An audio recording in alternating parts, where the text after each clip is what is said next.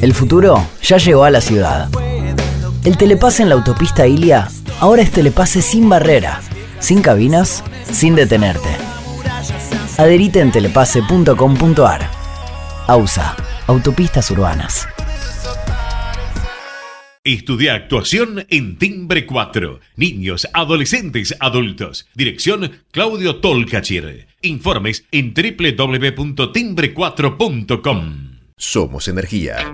Somos crecimiento. Somos compromiso. Somos el futuro que mueve a todo el país. Sindicato de Petroleros Privados. Marcelo Rucci, secretario general. Somos PAE, líder global de energía. Ofrecemos productos y servicios a la industria y estaciones de servicio. Nuestra producción de petróleo y gas abastece al mercado local y al de exportación. Producimos combustibles de máxima calidad en la refinería más moderna de Sudamérica. Invertimos, innovamos, crecemos. Somos PAE, energía para la industria.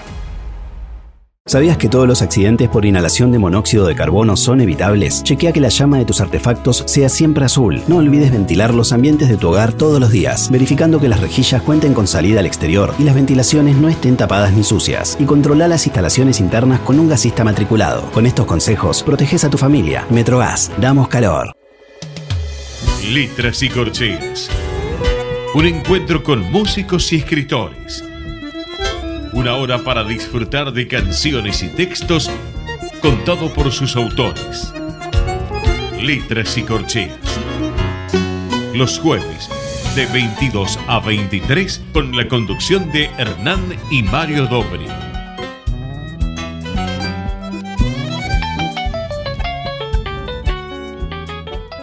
Buenas noches, bienvenidos a una nueva emisión de Letras y Corcheas. Hoy nos acompaña una cantante francesa de origen de familia yugoslava, que está radicada hace 20 años aquí en Argentina y acaba de presentar su último disco, que se llama Vera canta a Bárbara. Mario, ¿qué nos podés contar de nuestra invitada de hoy? Bueno, buenas noches. Recordar y memorar a la compositora y cantante Bárbara Omonic André Serge su nombre real, a través de sus canciones, es entrar en el universo desgarrador de la violación infantil, de las humillaciones que el nazismo provocó por su condición de judía durante la ocupación de Francia, de la razón de amar y ser amada, de la agresión, de la culpa y del perdón sin retraseo. La profundidad de su temática corre paralela a las vicisitudes de su vida rica en necesidades imperiosas de ser reconocida por sus valores y aptitudes. Una mujer abriéndose camino en el difícil mundo de la interpretación de un cancionero comprometido con su propia existencia en la Francia de los años 60 y haberlo logrado es cosa de mérito poco común. Bárbara lo logró excediendo el marco popular y el reconocimiento de sus pares. Hoy, en esta noche de letras y cortea, nos visita una cantante de voz milagrosa que recoge el guante de hacer suya la obra de la cantante ya muerta, pero renacida en el fervor de su canto. Buenas noches, Vera Sinkovic. Es un placer contar contigo en nuestro programa. Buenas noches, Mario. La verdad, un, gusto estar en este programa. Un gran placer. ¿Qué te atrajo de la obra de Bárbara? Vamos a directamente por su seudónimo, de la obra de Bárbara es una obra tan personal y donde para cantarla o para transmitirla no solo hace falta eh, la interpretación, sino hace falta la simbiosis personal con el individuo que, que la expresó, porque ella no hizo canciones, ella hizo una obra propia de su existir. Eh, y eso eh, necesita de cantantes o personas muy especiales. Eh, ¿Qué te llevó a vos a hacer este temario tan complejo? Bien, es, eh, Bárbara es para mí, desde siempre, desde siempre, digamos, de, muy jovencita, una de las más grandes cantautores y, y cancionistas de, del repertorio francés. Em, lo, que me, lo que me atrajo es que con el tiempo de, cantar tantas obras, bueno, yo soy cantante de ópera, interpreté muchísimas eh, obras clásicas eh, y, al interesarme los últimos años en encontrar un camino más personal, más mío, eh, salir un poco de la espera de, ser llamada, por ejemplo, de, tener que provocar, yo busqué realmente de cantar las cosas, las obras que me gustan profundamente. Entonces, al poder elegir yo, eh, sin tener nadie que me, que me condicione, eh, fui automáticamente a estos autores que mm, que me, que me gustaron cuando era chica o que me, que me inspiraron. Y obviamente la, la música de Bárbara, sus melodías, la forma de cantar y los textos que son profundamente femeninos, cuenta historia. Ella, bueno, siempre contó historias suyas, historias de vida, que en la mayoría de las canciones yo me puedo identificar. Eso es eh, también al nivel de interpretación, es algo muy importante de, cantar em, melodías que a uno los toca profundamente eh, al nivel musical y de textos que uno se puede plasmar como intérprete eh, para poder decir. Me, me, gustan la poesía de los textos, que son profundos, que, que hay, hay una, un uso de la palabra muy importante para mí.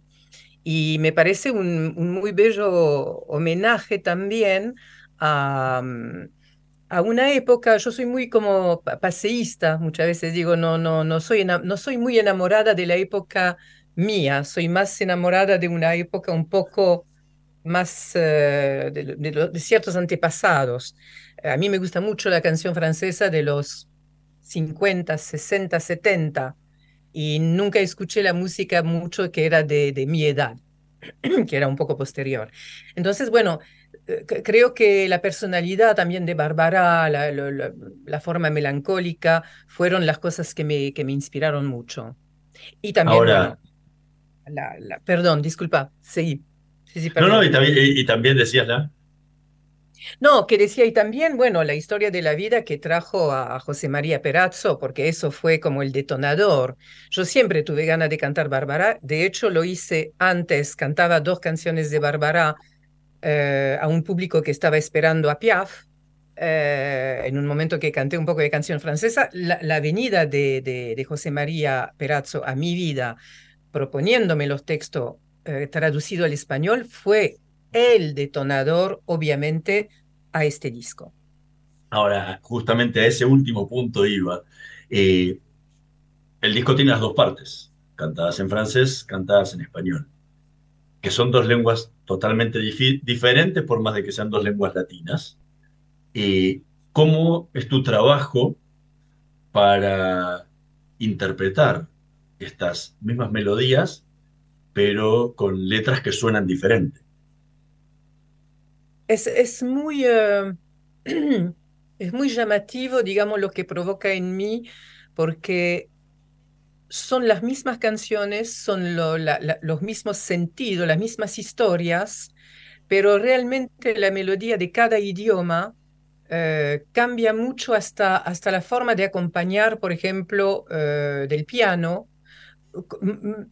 Se vuelve, como decías vos, son dos idiomas latinos, pero no olvidemos que el francés es una, un idioma muy difícil para el que no la habla, eh, con sonoridades muy de I, en, E, eh, tenemos mucha, mucha fineza de una cierta manera, no es una, idioma tan redonda como el español y obviamente musicalmente influye muchísimo.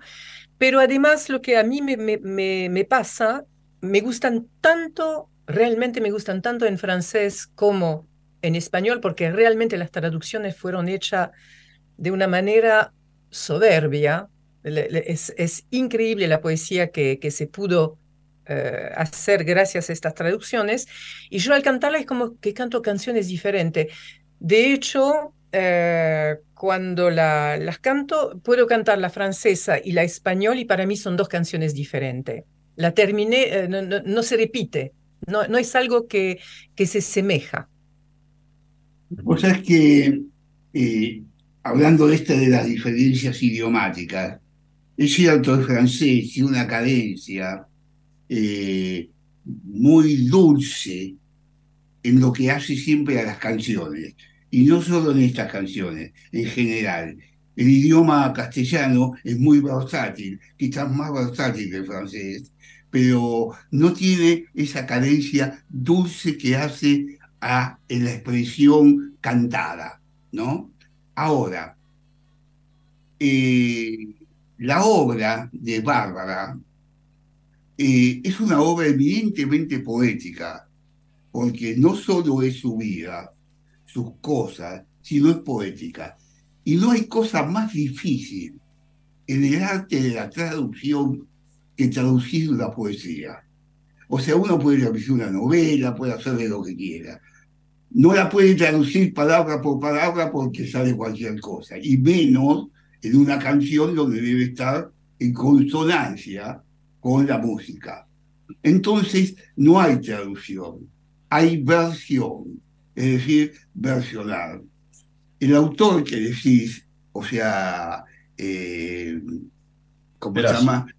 Pedazo, eh, hace buenas versiones, pero a mí me han disgustado bastante algunas. Eh, doy mi parecer. Total, totalmente. Vamos, vamos a discutir. Vamos a discutir. por ejemplo, estas son obras de ella que habla de ella, de personaje de ella. Si alguien se llama Pierre, que acá también podemos decir Pierre, es un personaje amante de ella que se llamaba Pierre, pero no se llama Luis. O sea, ¿qué tiene que ver Luis con la con eh, Bárbara está hablando de Pierre? Y Pierre es Pierre. Y de pronto viene alguien y dice Luis. ¿Qué tiene que ver Luis? Entonces, no. Empecemos por ahí. Bien, ahí viene, viene una, bueno, es interesante, es muy interesante el planteo. Eh, hay que ver varios puntos. El punto, por ejemplo, eh, prosódico, para poder mantener la prosodía de la canción y para poder mantener una línea vocal y una línea de, de, entendimiento, eh, José María Perazzo justamente tuvo que hacer un trabajo muy arduo justamente en que sea cantable, que no sea, eh, y que sea también entendible del público al, cual queremos llegar, que, que pueda entender. Por eso justamente no es traducir palabra por palabra para que sea igual. Entonces, qué importancia también. Yo no estoy haciendo, es decir, se llamó un homenaje a la, a la canción de Bárbara. Para mí, que justamente Bárbara no está conocida acá y no se habla tampoco, Bárbara escribía Pierre, pero yo ni me acuerdo realmente si el amante se llamaba realmente Pierre, me parece que era otro. Eh, porque ella Por ahí se llamaba Luis. Exactamente. Por ahí se Luis. no, no. El, Pierre es, anecdótico. En, fondo, es verdad que hay muchas, eh, muchos nombres que son completamente anecdóticos y de hecho ella cuando contó sus historias la contó de manera muy discreta, como sugiriendo. Em, pero también, bueno, este, respecto de la prosodía y después también el homenaje a Bárbara. Un homenaje se hace más, qué sé yo, bueno, uno canta Piaf, por ejemplo. Siempre vuelvo un poco a esta, a esta eh, como comparación, porque acá Piaf es muy conocida, la gente conoce un poco su historia, conoce las canciones de oído. Aquí Bárbara casi nadie la conoce, es muy poco conocida. Em, es hacer descubrir unas canciones en español a gente que no las conoce, que no tiene la, la mm, eh, ¿cómo, decir, la referencia, ni siquiera vocal. Entonces hay una, no, no quiero decir que haya una libertad cualquiera de, para tomarse, pero tampoco es contar la historia de Bárbara. A mí no, no es algo que me, no es mi rol tampoco, no, es, no soy una embajadora de, de, un artista. sí, me parece que fue muy importante por ejemplo, porque hacer el Luis, Pierre, Juan, un Pierre en, en, en español no tiene mucho sentido y no importa quién es, es un hombre, es un bosque, yo me imagino un bosque por lo menos, y una mujer que espera un hombre. De hecho, también tuvimos la misma historia con Nantes, que Nantes colocaron una calle que se llama Guadalquivir, cuando era una calle de otro nombre completamente. Que no eh, existe además. Que una, una, calle en francés que no existe, la rue de, la Grange au Loup, de la Granja del Lobo, eh, no es una calle que existe. Pero es imposible, si uno quiere hacer una traducción justamente poética y poder eh, como, como sugerir eh, un lugar que no existe, eh, un pueblo que puede ser cualquier pueblo. De hecho, cuando yo la canto, bueno, porque para, ponerlo en contexto, Nantes es una ciudad de Francia. La conozco eh, bien. Estuve dos veces en Nantes, así que la conozco. y bueno, Nantes fue el lugar, efectivamente, donde Barbara despidió a su padre. Ahora, eh, en el contexto, nadie sabe, por ejemplo, acá, que ella fue justamente víctima de abuso de la parte del padre. Eh, y en la época, cuando ella escribió esta canción, como cuando escriba, escribe El Águila Negra, nadie, nadie sabe que ella fue abusada. Ella lo dijo al final de su vida. De hecho, la gente bailaba slow, bailaba como lentos sobre el águila negra sin saber que se trataba de abuso. Entonces, imagínense que yo acá eh, no puedo hacer un expuesto, de hecho yo la canté ahora, bueno, justo en, en vivo, yo me decía, digo algo, cuento algo, no, no, no, no, no es mi rol. La gente se tiene como, como ustedes, que, la, que, que, que, averiguaron, se interesaron, aman esta obra, lo van a descubrir. Uno hoy googlea cualquier tipo de, de ítem y, y, conoce la historia. Mi historia no es contarlo, sí interpretarlo. Yo cuando interpreto a Nantes, me imagino mi pueblo, que es Rouen. Rouen es un pueblo gris, lloviznoso. Enterré a mi padre ahí. es en la eh, Normandía, ¿no? Normandía. Es en, Normandía. Sí, el, pueblo donde quemaron a Juana de Arco, siempre digo eso. y, eh, pero yo, eh, yo, enterré a mi padre ahí. Cada vez que volvía llovía. Era, era muy triste. Uno cuando, cuando deja, cuando entierra a alguien en un pueblo y que después se va y nunca más vuelve, hay una tristeza profunda. No, no pienso particularmente en el abuso que ella sufrió. Como nadie lo supo en la época que ella lo interpretaba, uno se tiene que apoderar también un poco del texto tal como es. En ningún momento ella dice, por ejemplo, em, ella habla de este, este, este, hombre, este vagabundo sin, sin perdón. Un vagabundo sin perdón puede ser, eh, mi padre fue una forma de, de, vagabundo sin perdón, pero no por las mismas razones. Y era un marinero tu padre. Sí, exactamente, era un oficial de marina, era un hombre eh, muy sufrido, un refugiado político que fue dos años en un campo eh, muy, muy tremendo, en un campo de, de, de, presos políticos. Entonces mi padre tenía cosas muy grises, nada que ver con, con, con el abuso realmente nada que ver con eso, pero sí de mucha tortura psicológica, de mucha... lo adoré y, y, lo... Realmente lo acompañé hacia su muerte. Eso fue, no me eh, Eso fue bajo el gobierno de Tito, el gobierno comunista de Tito allá en Yugoslavia, ¿no? Y a mi papá lo vinieron a buscar a su casa el día de sus 18 años, eh, delatado por eh, compañero de la, de la universidad, pero delatado por nada. De hecho, eh, delatado por razones que realmente desconozco claramente. Sí, la historia de, de él está contada con mucho detalle en la película Mi papá está en viaje de negocio de Emil Kusturica.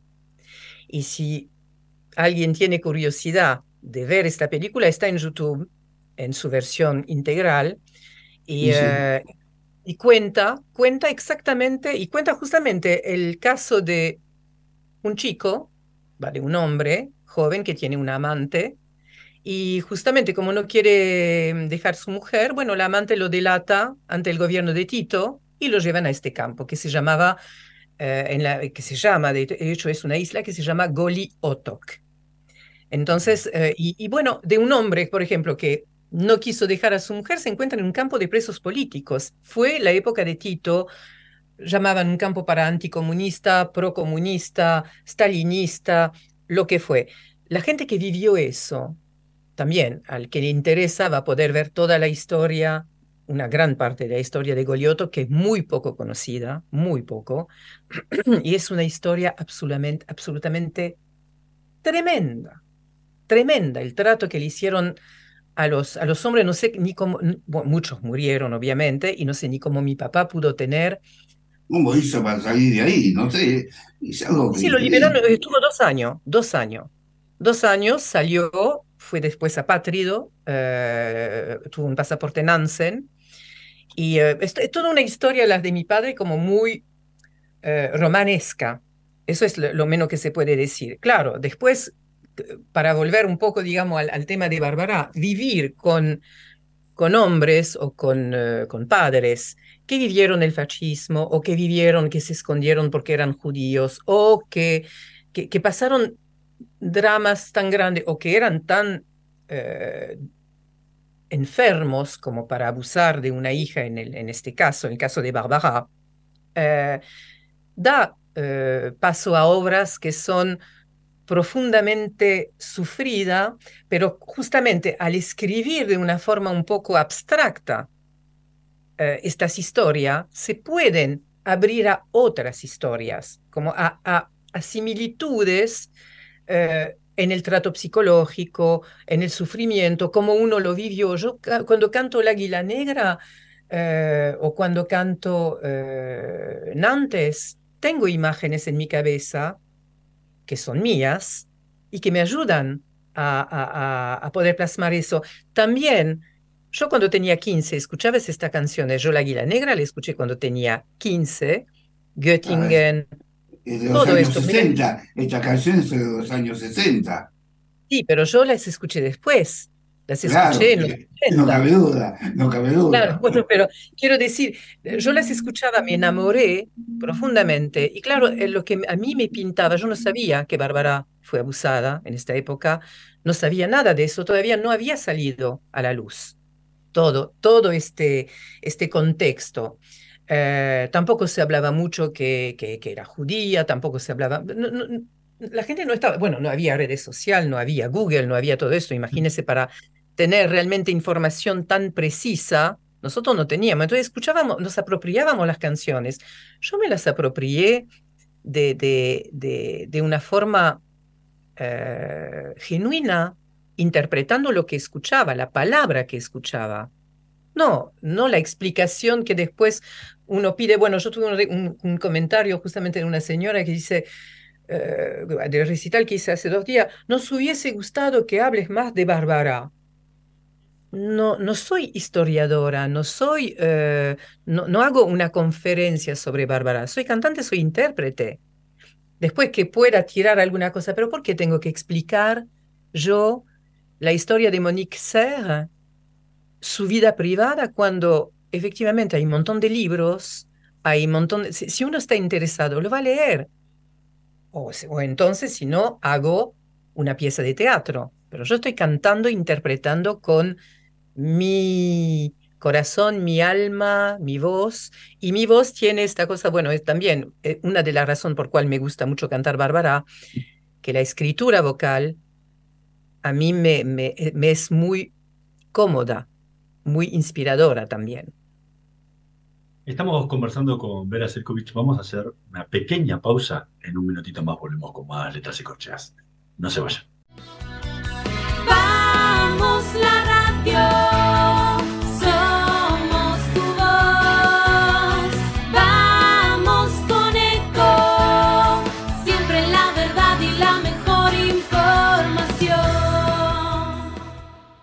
¿Cuándo fue la última vez que te tomaste un respiro para ver un amanecer?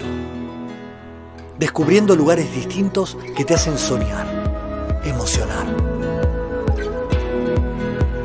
Lugares que se convierten en felicidad cuando compartís ese momento con amigos. ¿Cuánto hace que no te tomas un respiro para descubrir algo distinto? Catamarca es mucho más que un destino. ¿Cómo prevenir dengue, zika y chikungunya? Sin criaderos no hay dengue. Limpia tu patio de objetos que acumulen agua. Elimina agua estancada de recipientes. Reemplaza con tierra o arena el agua de tus flores. Tapa los tanques de agua y cisternas. Tira y perfora llantas para que no acumulen agua. Limpia floreros y bebederos. Recordá, sin criaderos no hay dengue. Intendencia Menéndez. Informate en ecomedios.com. Seguinos en TikTok, arroba ecomedios 1220. Letras y corcheas. Una hora para disfrutar de canciones y textos contados por sus autores. Con la conducción de Hernán y Mario Dobri.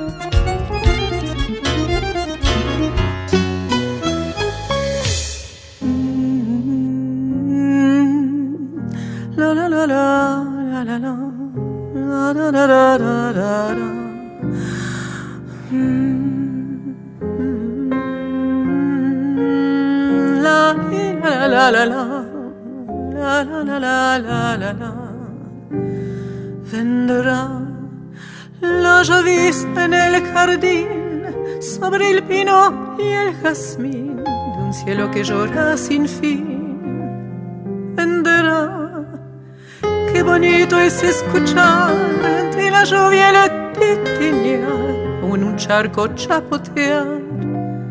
Así, en cuanto venga Luis, debería recordarle que le llueve el cobertizo. Falta leña en el hogar y comienza a refrescar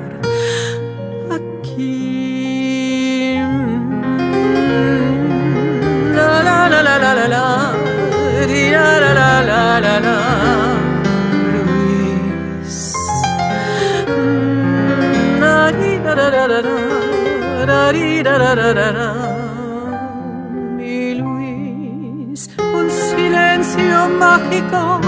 rompe el grito trágico de un ave en la oscuridad quizá contemplo frente al hogar un cielo que se acercan las sombras ya a mí.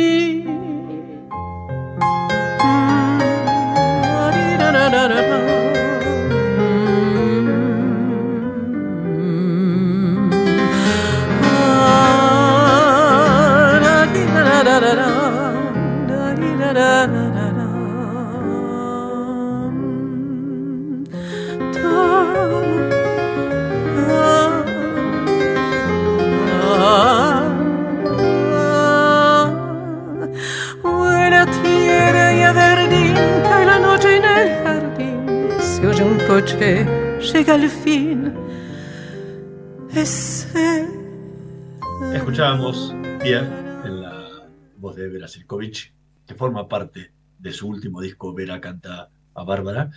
Eh,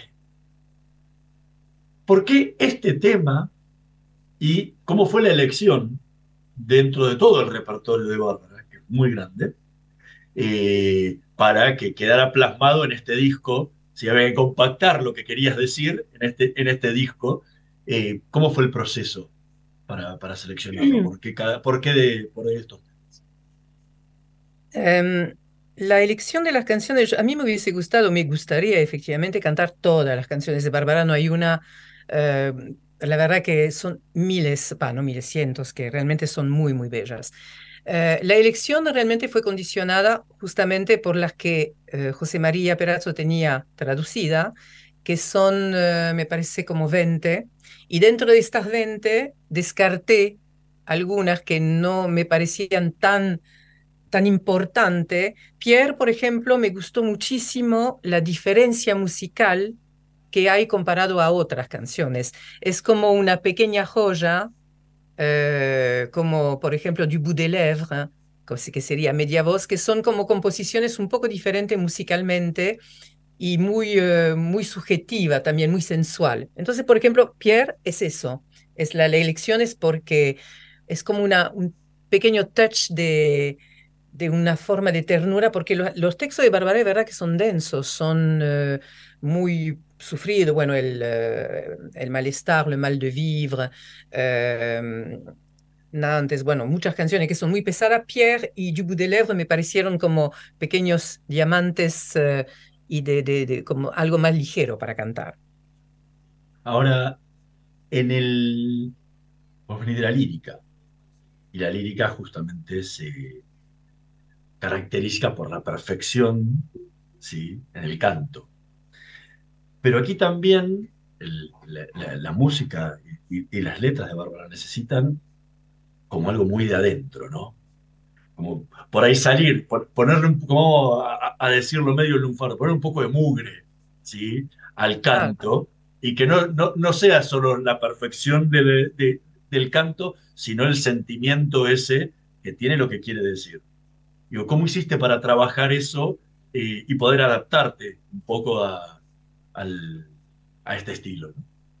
Bueno, yo eh, soy una cantante lírica, pero bastante, no lo digo por, digamos, como, como, fanfaroneada, al contrario, siempre fui como un poco rebelde en el sentido que para mí es la palabra, es decir, el canto, el canto es el canto, y de hecho yo me muero todo el tiempo, viste, escuchando cada sonido, tengo un oído de, de, de, de como una punta de aguja, escucho todo, pero es muy importante el decir, es muy importante esta mugre de la cual hablas, eh, así en la ópera, porque yo interpreté un montón de, rol, eh, de, de, roles que a mí realmente los que más me gustaron fueron los que se llaman los roles de carácter, que son donde vos tenés que, me gusta mucho actuar, me gusta interpretar, sin interpretación, a mí me, encanta la perfección vocal, me fascina, pero no me emociona, no me emociona siempre. Hubo muchos cantantes que lograron hacer las dos cosas.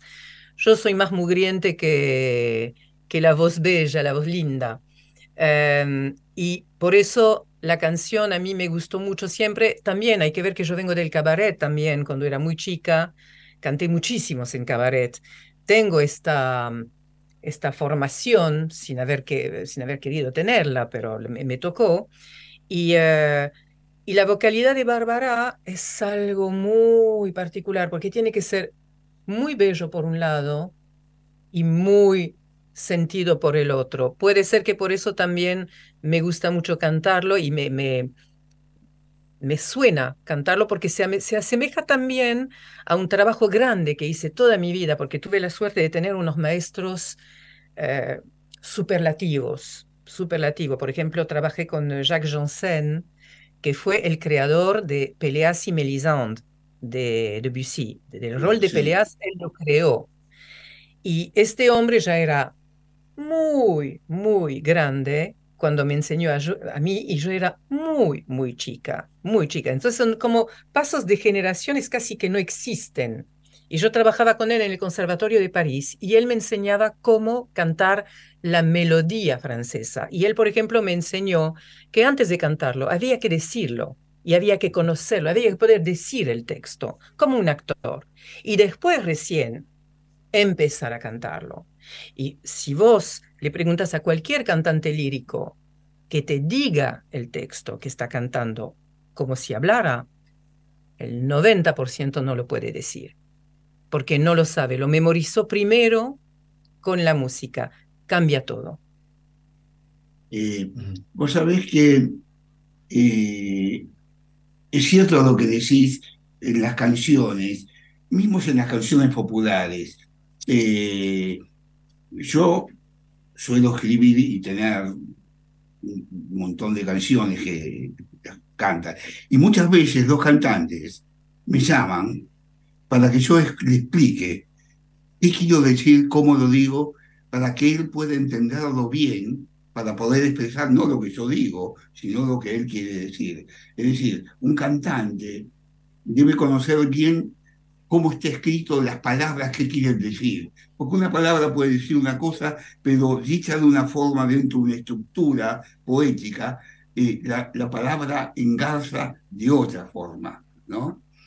Ahora, más allá de esto, me llamó la atención eh, casi los paralelos de vida familiares, porque las dos son francesas, eh, pero son de primera generación francesa, porque sí. las dos nacen en el territorio de padres huidos, es decir, de padres, eh, ella de padres judíos que han tenido que vivir, la madre de ella es de origen ucraniano, hablando de, de, de Ucrania, el padre, si bien vivía en Alsacia, eh, pero eh, es de origen sefaradí, el apellido de ella es origen sefaradí, español. Eh, y, vos que tenés toda esta trayectoria de tu padre con eh, huyendo, huyéndose de, de Yugoslavia, y elegís a una persona que en el fondo es una inmigrante con un sufrimiento y un desarraigo familiar profundo que le debe haber llegado a ambas y se expresa a través de su voz o de su, de su verso. ¿Cómo lo ves esto? ¿O, es, sí, o lo de casualidad o no sé? Es, es una casualidad, bueno, casualidad, creo que también uno se interesa, eh, a mí la personalidad de ella también me fascinaba. Eh, bueno, también del lado de mi mamá, mi mamá se llamaba, la, la, mamá de mi mamá se llamaba Levi y se escondieron también mientras estaban los croatas, que, que estaban los nazis y, se escondieron todas. Entonces hay una historia muy, muy, uh, muy parecida. Creo que en la sensibilidad, obviamente, seguramente uno tiene genéticamente este peso. Uh, de hecho, nosotros, uh, yo me doy cuenta cuando, como vivo acá, que no tengo la misma percepción de, de lo que es justamente el miedo a la guerra o, toda esta conexión con Europa también, que es muy muy como muy llamativa, digamos, muy, muy fuerte, pero um, lo que sí creo es que su personalidad también me atrajo un montón. Es decir, yo cuando tenía, por ejemplo, 18 años también, bueno, un poco más joven todavía, empecé a vestirme de negro. Y me acuerdo que mi mamá, esto, bueno, en Francia no se hacía, digamos, era como una cosa, vestirse de negro era pecado, ¿viste? Era el algo... El fascismo. Sí, bueno, también, también, y además había como, sí, no, el fascismo, pero también en la época de los uh, 50, la, um, todos los intelectuales, por ejemplo, Juliette Greco, Piaf, uh, pero también Malraux, uh, Simone de Beauvoir, había esta cosa del existencialismo, del negro, del nihilismo, había toda una cosa, eso siempre me fascinó, me, me, me influyó mucho. Y en los 80 eran los punk, bueno, que, que yo tenía esta... esta esta gran uh, fascinación por el punk y empecé a vestirme de negro. Y empecé, uh, mi mamá me decía, bueno, eso va a pasar, vos te vas a vestir de negro, pero te va a pasar. Yo digo, no sé si me va a pasar. De hecho, nunca me pasó. Mi, mi, de, hecho, de, hecho, de hecho, hoy, hoy vestí de negro. Sí, porque no me he visto de color. Es muy difícil. A veces algún concierto lírico lo, me pongo color porque, bueno, es como, como engalanarse un poco, pero me cuesta mucho. El color no, me gusta afuera, pero no, no, no sobre mí. Y Bárbara, por ejemplo, ella decía, mientras yo tengo mis trapos negros, eh, estoy feliz. Ella nunca se la ve con un solo color jamás se la vio con un color. Y no es que yo la copié o quise copiar algo, pero sí me inspiró, obviamente me gustó. Yo, a mí me encanta ver la gente elegante de negro. Para mí el negro tiene una elegancia de, de, de, de base, tiene un lado monacal. Soy muy, muy poco de usar joyas. Me gusta el- la, la, la, la imagen de diva, pero de diva eh, para, para, las, para, para las mujeres, por ejemplo, me, me parece sumamente elegante el, el negro. Es uno de los detalles, además de la sensibilidad, la vivencia, la, todo lo que uno puede, puede ser fascinada por el personaje de... De hecho, había hecho un espectáculo, un, el primer disco que saqué se llamaban Las Damas de Negro, las damas de negro, que eran las tres que homenaje, qué difícil que decir eso, eh, que eran Edith Piaf, eh, Juliette Greco y Bárbara. Estamos conversando con Vera Sirkovich. Vamos a escuchar el segundo tema que eligió para esta noche de Letras y Corcheas, Apen, que forma parte de su último disco, Vera canta a Bárbara.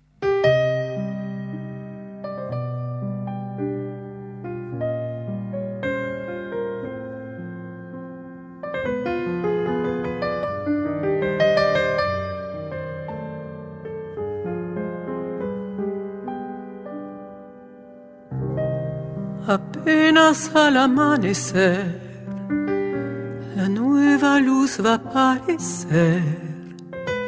Desvela tu calor mi piel, rozándome, rozándome. No acabas aún de despertar, mi mano vienes a buscar. Tu cuerpo ya se acerca a mí y nazco al día junto a ti. De madrugada, por la ventana, la luz difusa de otra mañana despunta el alba tras la persiana, gloriosa aurora hoy se engalana. Ya hemos vuelto a comenzar a requerir, a custodiar, a sucumbir, a desgarrar, a combatir, a condenar. Mare viento que en su afán mil veces nos destrozará. Mil veces nos convocarán, pues nos fascina el huracán. Soy indócil, te soy esquiva y luego dócil, dulce cautiva. Soy yo tu ola, te ahogas en mí y al mismo tiempo me pliego a ti. Escuchábamos a Pen en la voz de Vera de su último disco Vera canta a Bárbara. ¿Por qué? ¿Por qué este, este tema? Em, ¿qué tema escuchamos? Era el... Apen. Apen, Apen, claro, sí, sí, sí. El Apen eh, apenas es muy, muy, muy sensual. Me parece una canción de amor extraordinaria. Esta famosa frase, un día más vivió nuestro amor, es como el recomenzar todos los días a, cuidar un amor, a poder estar eh, eh, reinventándolo. Pero es una canción bellísima. Lo que me gustó muchísimo de esta, que, fue la primera que grabé con, eh, con Lito Vitale, es el acompañamiento increíble que salió a raíz de la versión en español, que casi se vuelve como tanguero. De hecho, en las versiones españoles salen eh, algo muy, muy denso, muy eh, cálido al nivel musical. Y, eh, Vitale ahí hizo unas variaciones en apenas, para mí es una gloria, una gloria lo que hizo al piano. Ya, ahora, recién hablabas de tus trabajos anteriores, ¿sí? Y el primero que decías, La Dama de Negro, que tiene, que se entrecruza algo con este, porque obviamente una de las, de las mujeres, las cantantes a las que, a las que haces menciones a Bárbara. Pero ¿qué diferencia ves desde aquel disco de Las Damas de Negro a vos como Sí. artista en este, en este último disco? Oh, hubo mucho, mucho pasos. eh, es decir, la- Las Damas de Negro fue como, bueno, siempre digo, salió de la nostalgia de estar acá y de, que Francia me faltaba. Entonces elegí un poco las canciones que mejor eh, ilustraban mi, mi nostalgia. Mi mamá todavía estaba viva, vino a vivir acá en, en Argentina. Fue como un poco, ella venía en la sala, escuchaba las canciones y era como contarle un poco nuestra Francia, la Francia que habíamos, que ella abandonó también después de haber abandonado Yugoslavia. Y, eh, pero después mucho camino, porque me di cuenta que aunque me gustaba mucho cantar este, este repertorio, no me gustaba mucho ir por el, el sentido común de decir, eh, no, no, me gustaba hacer una, un cover francés. De hecho, después hice un segundo disco que fue Entre Perros y Lobos, que fue muy, muy lindo por los dúos que hice, que un, dúo fue El Águila Negra con Gabo Ferro, eh, otro fue eh, Avec le temps eh, de Léo Ferré, eh, con Franco Luciano, con Víctor Torres y con Darío Volonté. Bueno, hicimos cosas, co- hice como algo un poco más diversos. No me gustaba que me vengan a ver para escuchar La Vie en Rose, Claro. que sea el motivo.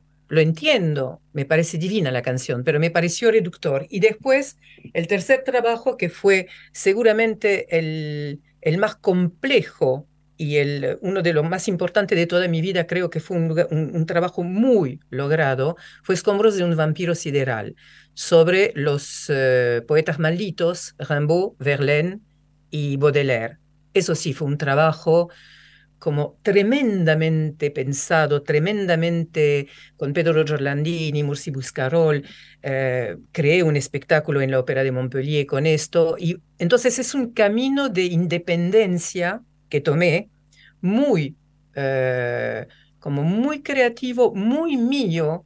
Estoy, estoy, estoy transformándome en lo que soy y no tanto en lo que esperan de mí. Y trato ahora de ser lo más genuina en mis elecciones para, para reinventarme, porque eh, si no, no, tendría nada que decir. No tengo ganas de hacer eh, cosas para... Obviamente quiero gustar, obviamente que quiero que les guste lo que hago, pero no porque sea fácil, no porque, tampoco porque sea difícil, no, no es que elijo las cosas porque son difíciles, pero las que, que me gustan a mí, que me hablan a mí.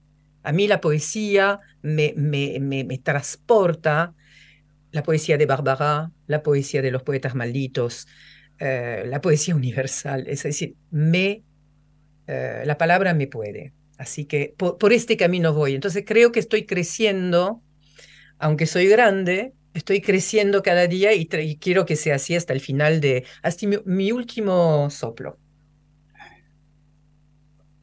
Eh, respecto a escombros de un vampiro sideral, quería hacerte unas preguntas para que me saques de mis dudas, ¿no? El, disco me pareció maravilloso. Y ni que hablar los tres poetas que han sido mis amores desde, desde mi adolescencia. Así que, ¿para qué te voy a decir? Eh, lo que me extrañó, que esa obra maravillosa que hizo Diego Ferrer, empezara con eh, Rimbaud. Eh, Rimbaud para mí, de los tres poetas, si bien Charles, o sea, Baudelaire es un grande, pero Rimbaud es Rimbaud, ¿no? Eh, Cada uno es un es- personaje, pero para Rimbaud es el más raro de los tres personajes porque a los 21 años no escribió más poesía, se fue al África, se transformó y murió jovencísimo. Bueno, es toda la vida Rimbaud. Eh, pero lo que me extrañó es que empezara con Rimbaud y luego siguiera con Baudelaire y escribiera cuatro temas que creo son de, de, de, de- de Verlaine y nada más que uno de Rimbaud. Y cuando pero la ¿cuál de relación, pero la relación entre Rimbaud y, Baudelaire y Verlaine ha sido escabrosamente escabrosa, para decir algo. Sí. Terminó a las patadas, con cárceles, tiros y, y cosas. Y eh, te hablo porque, no porque me lo leí hoy a la mañana, vengo esto de, desde toda Eso mi lo vida. dudo.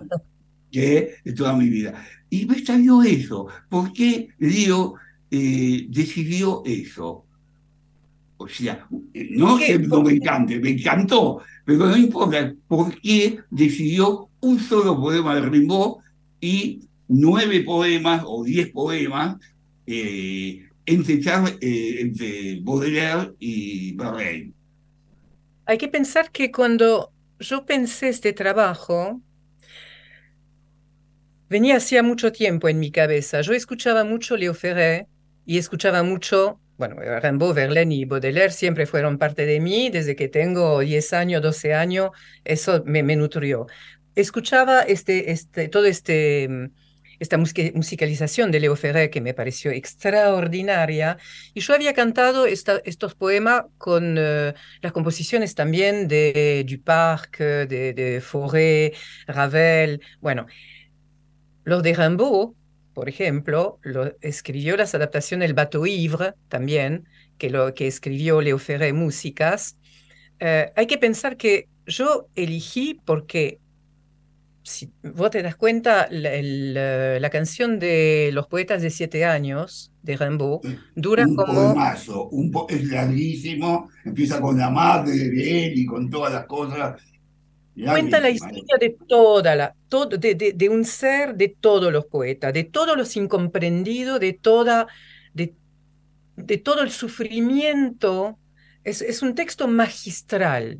Em, Es magistral comparado mismo a los otros, que son magistrales también, pero son otras historias, son otras, eh, otra forma de escribir.